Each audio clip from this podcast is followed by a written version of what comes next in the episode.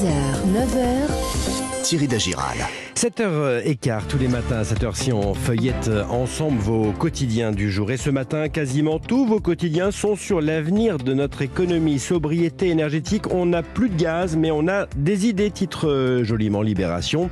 Pour anticiper la baisse des importations russes, l'Union européenne a donc annoncé un plan pour réduire de 15% la consommation de gaz sur le continent.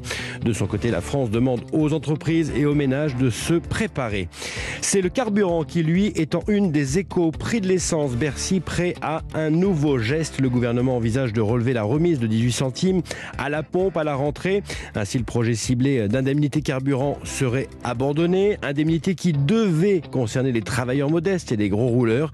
Cette mesure permettrait de dégager un compromis sur le pouvoir d'achat à l'Assemblée avec un accord entre les LR et la majorité.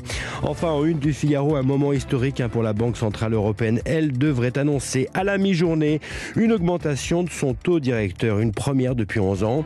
Le but est de contrer la flambée des prix, ainsi il y aura des répercussions sur de nombreux acteurs de l'économie. Nos banques qui vont répercuter bien sûr ces hausses, emprunter de l'argent coûtera plus cher. La hausse des taux immobiliers va donc se poursuivre. Impacter également nos entreprises. Les banques pourraient préférer refuser des prêts aux projets les plus risqués.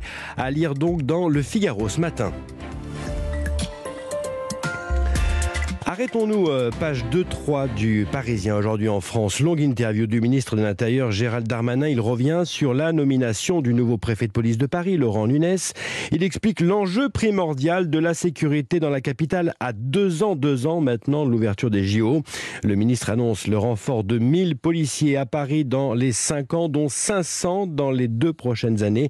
Par ailleurs, 500 nouvelles caméras seront installées en plus d'une modernisation du parc des caméras Le ministre explique également son plan pour lutter contre la délinquance dans les transports en commun. 70% de policiers en plus depuis deux ans.